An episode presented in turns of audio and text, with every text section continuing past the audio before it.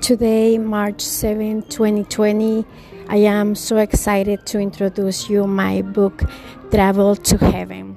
What a great blessing to gain eternal life because it exists and I am very excited to do it in English because um, United States is being my second home and is almost my structure and where I receive the most amazing bless from heaven.